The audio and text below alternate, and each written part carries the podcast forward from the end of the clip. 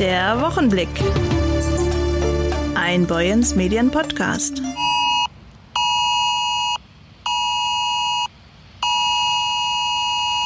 Na, hat es bei Ihnen am Donnerstag auch so geklungen auf dem Mobiltelefon? Das war die Probewarnung am bundesweiten Warntag.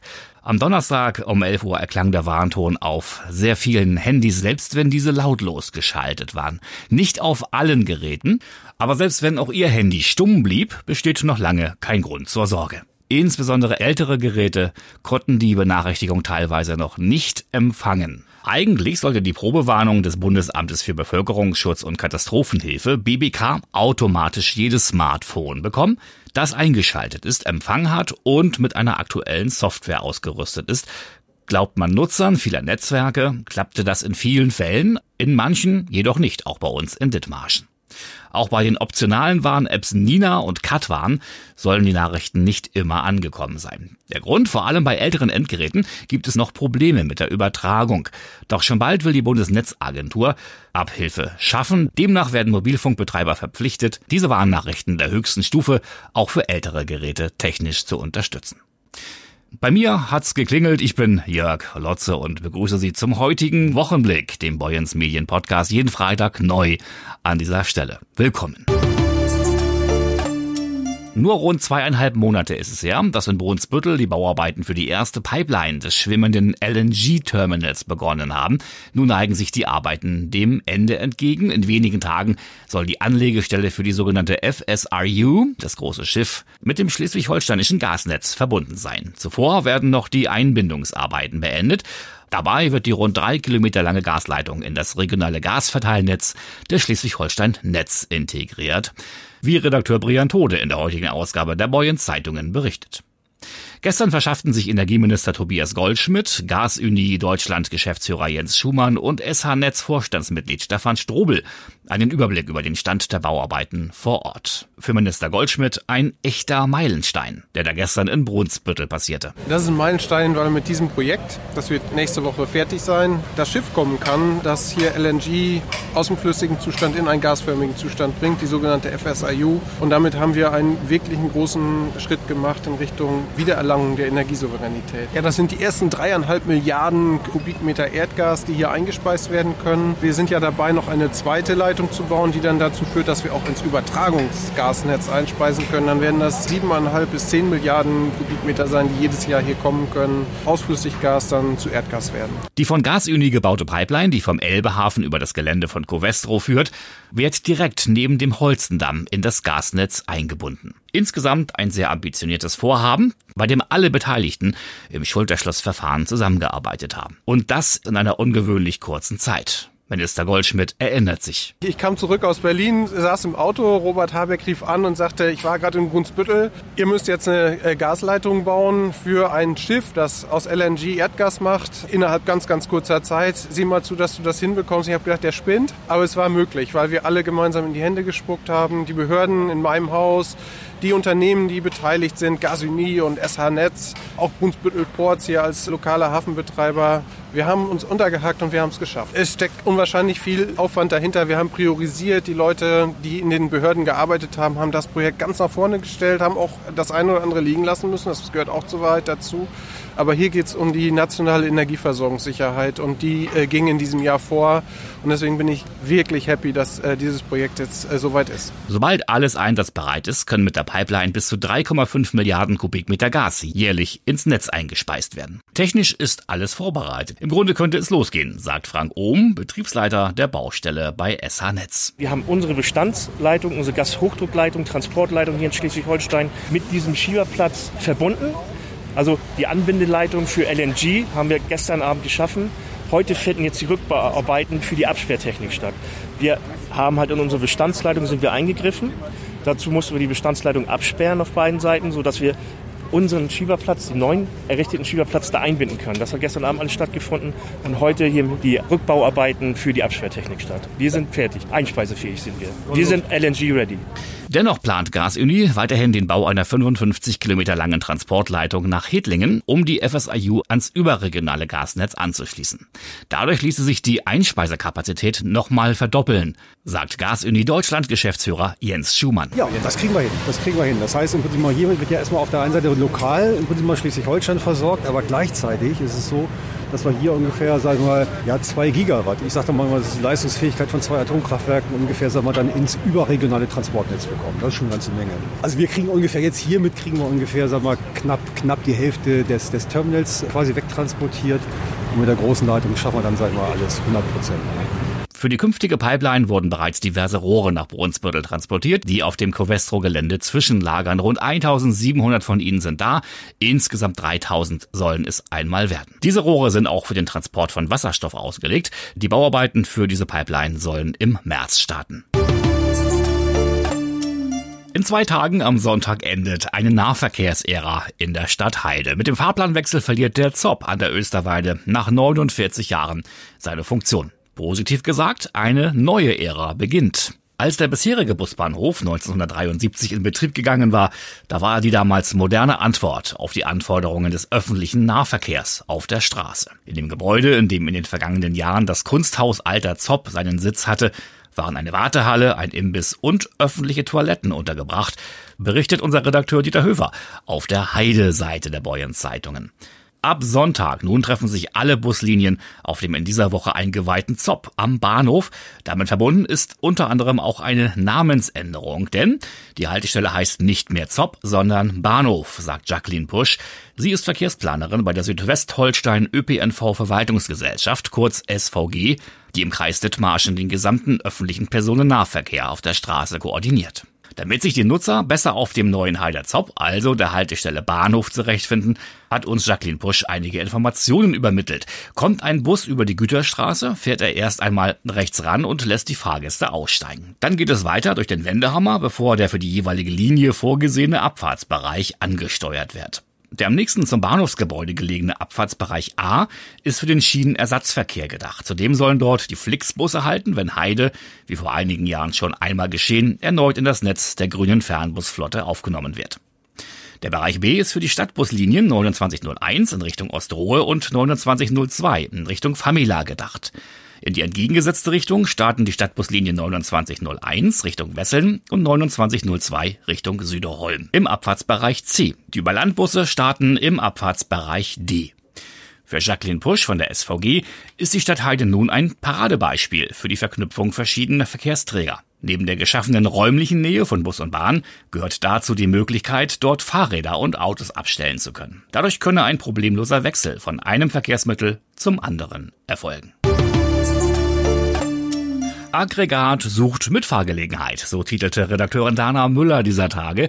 Eine Geschichte mit und über Gerhard Schönfeld aus Orderade. Der liebe Gott habe ihn mit vielem gesegnet, sagt er, und deshalb wolle er auch etwas zurückgeben. Es geht um ein Stromaggregat, das er in die Ukraine spenden will, aber dafür Unterstützung benötigt. Jetzt 20 kV, das sind 20.000 Watt. Auf einer Einachs-Lafette kannst du also auch gerade für die Ukraine, wenn die einen kleinen Trecker haben, können sie damit den auch noch bewegen. Das ist ja ganz, ich habe mir das schon überlegt.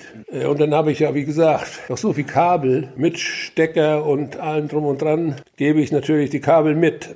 Ich kann den natürlich als Schrott auch verkaufen, aber das ist das zu schade alles. Ein tolles Teil, das bislang unter einem Unterstand auf seinem Grundstück steht, benutzt worden sei es kaum. Ursprünglich habe ich das gekauft. Wir hatten ja in Halberstadt eine Niederlassung oder eine eigene Firma sogar, die hieß Bohr- und Brunnenbau Halberstadt. Da hatte ich auch einen Ingenieur und sechs Mann beschäftigt gleich zu Anfang. Und die mussten sich, mussten ja auch ein Stromaggregat haben. Und das war hagelneu, kam aus DDR-Beständen, NVA-Beständen. Hat heute neun Stunden gelaufen. Weil wir haben ihn immer mal zwischendurch dann da mal laufen lassen. Wir haben gar nicht gebraucht. So, aber der ist hier gelandet, von, auch von Halberstadt. Und vor allen Dingen auf der Lafette die Räder sind in Ordnung, neue Batterien würde ich noch einbauen. Und deshalb suchen wir jemanden, der das am Ende doch noch reisefertig macht, sozusagen. Das Notstromaggregat soll künftig Menschen in der Ukraine helfen, die Wintermonate zu überstehen. Damit das Gerät nun auch dorthin kommt, wo es hin soll, braucht Schönfeld Unterstützung. Vielleicht finden wir einen, der das da organisieren kann oder wie gesagt, wenigstens die Batterien einbauen kann und mal vielleicht mal Ölwechsel macht oder sowas. Das müsste vielleicht nochmal gemacht werden. Und dann vielleicht auch nochmal nach der elektrischen Anlage, da ist ja richtig, die wird auch noch betrieben mit Luftdruck. Dass er helfen will, in diesem Fall mit seiner Spende, ist für Schönfeld keine Frage. So, wie bin ich drauf gekommen? Weil ich so viel gekriegt habe. Warum soll ich nicht was abgeben? Wenn das eine hier abholt und bringt das irgendwo in Schrott, wäre ja ärgerlich. Auch mal das ganze Kupferkabel, was da liegt. Aber es ist ja besser da, wenn die sich da die in den Häusern verteilen können, den Kram. Deshalb will ich das Kupferkabel mitgeben. Wer von unseren Lesern und Hörern sich nun vorstellen kann, das Aggregat reisefertig zu machen, die Batterien auszutauschen und es vielleicht sogar in die Ukraine zu bringen, der melde sich bitte bei Gerhard Schönfeld unter 0172 42 22 306. 0172 42 22 306. Vor vier Jahren hat die Deutsche Bahn mit der Grundsanierung des Schienennetzes auf der Marschbahn begonnen. Dafür gab sich der Konzern eine Vierjahresfrist und hat diesen Zeitplan auch eingehalten. Damit funktioniert der Marschbahnausbau ohne Verspätung. Bis zum morgigen Sonnabend soll der letzte, rund 4800 Meter lange Bauabschnitt bei Nutteln im Kreis Steinburg fertig sein. Neben dem Stück zwischen Wilster und Burg arbeitet die Deutsche Bahn seit April 2022 bereits in den Bereichen Husum, Krempe und Glückstadt. Insgesamt werden dann 200 Kilometer Gleise und 33 Weichen zwischen Elmshorn und Westerland erneuert sein sagt Ralf Keinert, der Gesamtkoordinator der Investitionsoffensive. Wir haben jetzt, sag mal, kurz vor Toresschluss roundabout 169 Millionen Euro investiert. Unsere Planungsgrundlage 2018 sah rund 160 Millionen vor und wenn man dann mal schaut, jetzt haben wir 2022 glaube ich, ist das ein sehr, sehr guter Schnitt. Dabei wurden in insgesamt 58 Teilbaumaßnahmen etwa 230.000 Betonschwellen, 175.000 Tonnen Schotter und 400.000 Meter Schienen verbaut oder verlegt. Ein richtig großes Projekt, so Keinert. Und die letzte Baustelle, die jetzt hier läuft, wir erneuern hier also auf 4800 Meter komplett das Gleisrost und nochmal auf rund 1500 Meter auch den Untergrund. Aber der wesentliche Punkt ist, jetzt kann man das, glaube ich, nach vier Jahren Projektarbeit sagen, wir sind in den Kosten geblieben. Wie gesagt, das ist nicht selbstverständlich. Und wir haben die Qualität gehalten. Also wir haben hier ja nun viele, viele Baustellen abgewickelt, einzelne Baumaßnahmen und keine einzige Baumaßnahme ist in der Sperrzeit überschritten worden. Dass die hochverdichtet genutzte Bahnstrecke überhaupt saniert werden muss, lag für die Deutsche Bahn auf der Hand, sagt Ralf Keinert. Wir investieren jetzt nochmal in den Oberbau in, wir sagen immer in der Regelinstandhaltung, so roundabout etwa 15 Millionen pro Jahr in weitere Instandsetzungsmaßnahmen auf der Marschbahn. Also es ist ein ständiger, fortlaufender Prozess. Aber die Grundsanierung ne, der Strecke ist damit abgeschlossen, weil wir haben viele, viele Abschnitte hier drin gehabt, wo die Schienen nicht mehr die Qualität hatten. Der Oberbau war teilweise über 40 Jahre alt. Und da wurde es dann auch mal Zeit, das zu machen, weil, das darf man nicht vergessen, die Marschbahn Schleswig-Holstein ist Urlaubsland Nummer eins im Norden. Und die Marschbahn trägt natürlich auch gerade, was den Tourismus und dergleichen erheblich dazu bei, auch die Touristen hier auf die Insel zu bringen, beziehungsweise nach Schleswig-Holstein zu bringen. Und damit haben wir, glaube ich, einen sehr, sehr großen Qualitätsschub hier auf der Marschbahn hinbekommen. Eine Herausforderung. Die Arbeiten fanden fast alle während des Fahrbetriebes statt oder wie die Bahn sagt, unter dem rollenden Rad. Das ist in der Tat so. Also wir haben alle zweigleisigen Abschnitte unter dem rollenden Rad gebaut. Das heißt nebenan, das sieht man ja hier auch, findet Zugverkehr statt. Auch das war ein sehr, sehr wichtiges Thema, dass wir sicherstellen, dass die Reisenden immer noch die Möglichkeit haben, mit der Bahn fahren zu können. Wir haben lediglich einzelne Abschnitte, jetzt gerade vor ein paar Wochen gehabt, von Nibel bis nach Westerland, die eingleisig ist. Dort haben wir die Strecke natürlich komplett gesperrt, weil es einfach anders nicht ging, weil wenn wir das Gleis erneuern wollen, dann können wir also entweder nur fahren oder bauen. Ne? Das machen wir in den reiseschwachenden Zeiten.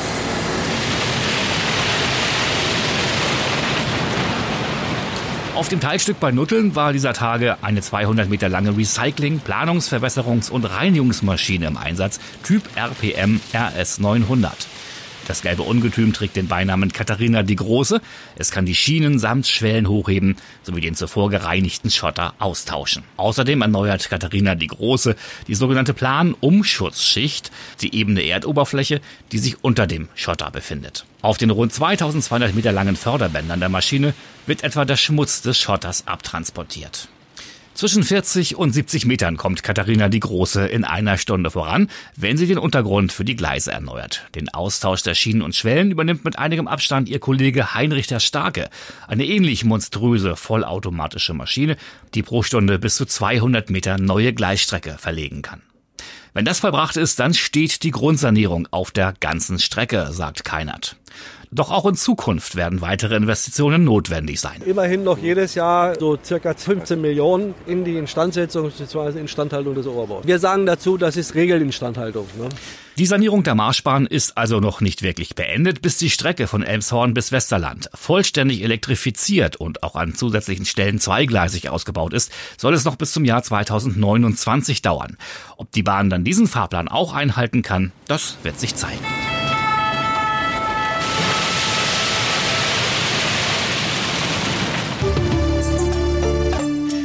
Explodierende Stromkosten bei steigender Inflation. Wenn die nächste Jahresabrechnung mit der Post kommt, dann dürfte sich auf den wenigsten Gesichtern Freude abzeichnen. Auch für Neukunden wird es teurer. Für das kommende Jahr rechnen die Energieversorger in Dithmarschen weiterhin mit hohen Strompreisen auf dem Markt.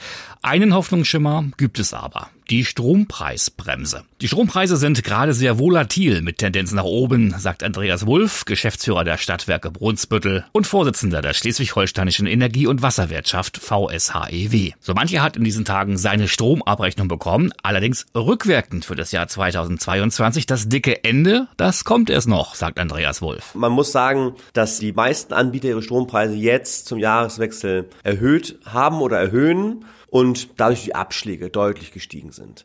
Aber das dicke Ende kommt dann ja erst mit der Jahresrechnung 2023, 2024, weil dann die teuren Preise mit der Menge abgerechnet werden. Was sicherlich positiv ist, dass wir einen Deckel bekommen sollen, ja. Das muss man damit einbeziehen. Also der Strompreis soll gedeckelt werden, der Gaspreis soll gedeckelt werden. Das hilft den Bürgern mit Sicherheit bei der Kostenbelastung. Wer ein Guthaben ausgezahlt bekommen hat, jetzt rückwirkend für das auslaufende Jahr, der ist gut beraten, sich dieses Guthaben gut wegzupacken. Weglegen ist sicherlich ähm, ein gutes Stichwort. Also bisschen den Gürtel enger schnallen, bisschen was zurücklegen macht sicherlich Sinn. Ja, und was man auf gar keinen Fall machen sollte, ist die Abschläge, die der Versorger erhöht hat, künstlich wieder nach unten zu drücken, ja, weil dann, wie gesagt, kommt das bittere Erwachen Ende nächsten Jahres, wenn die Abrechnungen kommen. Also diese Empfehlung kann ich keinem geben, jetzt die Abschläge kurzfristig nach unten zu senken, um zu hoffen, dass man einspart. Das weiß man ja auch am Ende des Jahres erst. Diese Nachfragen haben wir jetzt bei uns im Kundencenter viel. Ich bekomme was zurück und muss trotzdem höheren Abschlag bezahlen. In der Vergangenheit bei gleichbleibenden Energiepreisen war es immer so, dass der Kunde was zurückbekommen hat und dann wurde auch der Abschlag gesenkt, weil man gemerkt hat, oh, wir haben zu viel genommen von dir. Und das ist dieses Mal anders und neu für uns und für unsere Kunden, dass wir die Abschläge tatsächlich trotz einer Rückzahlung dann zum Jahreswechsel anpassen müssen, und zwar nach oben. Die Deutschen haben bereits Gas und Strom gespart, weiß auch Andreas Wulff. Aber es ist noch Luft nach oben. Genau, also so ist es. Wir Versorger im Norden äh, haben da mal auf die Zähler geschaut in den letzten Wochen und Monaten. Und da stellen wir jetzt schon fest, dass die Haushalte zwischen acht bis zehn Prozent schon eingespart haben. Die Gewerbetreibenden sogar noch ein bisschen mehr, ja, wo sie Gas brauchen zum Produzieren, sehen wir ähm, stärkere Senkungen noch. Also die Bürger haben schon gespart, deswegen sind die Potenziale vielleicht auch schon ausgereizt. Aber ein bisschen geht immer noch. Ne? Also man hat ja diesen Ratschlag, ein Grad bringt sechs Prozent Energieeinsparung. Also wenn ich meine Raumtemperatur um ein Grad senke, senke ich meinen Energieverbrauch um sechs Prozent. Das ist auch so. Und wenn man mal zu Hause versucht zu spielen, vielleicht zwischen 22 und 21 Grad oder zwischen 21 und 20, dann hat man sicherlich noch die Luft, ein bisschen einzusparen. Wenn ich mal länger weg bin, ne, auch das ist ein Tipp, wenn man mal weiß, man ist das Wochenende weg, man besucht Familie, Freunde, was auch immer, dass man dann eben nicht äh, die Wohnung so stark hochheizt, dass man sagt, wenn ich wiederkomme, ist kuschelig warm, sondern man sagt, erst wenn ich wieder da bin, erhöhe ich quasi ja. die Raumtemperatur. Auch wenn es einige nicht wirklich wahrhaben wollten, der aktive Rat der Stromversorger lautet tatsächlich, möglichst den Stromverbrauch zu reduzieren und Energie zu sparen. Eindeutig, ja. Also der Bund hat im Rahmen seiner Überlegungen zum Gaspreisdeckel ganz klar gesagt, wir müssen 20 Prozent einsparen. Ja, das gilt für Gas, das gilt für Strom. Wir müssen den Verbrauch nach unten bringen, weil wir eben nicht mehr das hohe Angebot an Erzeugungskapazitäten haben im Strom. Ja, wir haben nicht mehr so viele Kraftwerke wie früher. Wir haben jetzt gerade keinen Wind. Ja, das merkt man eindeutig an den Strompreisen. Die ziehen wieder kräftig an. Ja, wir haben nicht genug Strom. Und deswegen ist die Nachfrage nach Strom sollte, also nach Energie generell, sollte möglichst nach unten gedrückt werden. Deswegen rate ich jedem, wo er sparen kann, im Rahmen der Möglichkeiten, sollte er auch sparen. Und es war wieder der Boyens Medien Wochenblick. Vielen Dank, dass Sie dabei waren, wieder reingeklickt und zugehört haben. Die Redaktion hatten heute Hans-Georg Dittmann, Brian Tode, Dana Müller, Dieter Höfer, Jan Ulm und meine Wenigkeit. Ich bin Jörg Lotze. Ich wünsche Ihnen ein tolles Wochenende, einen tollen dritten Advent. Machen Sie was draus. Bis kommende Woche. Tschüss. Der Wochenblick. Ein Boyens Medien Podcast.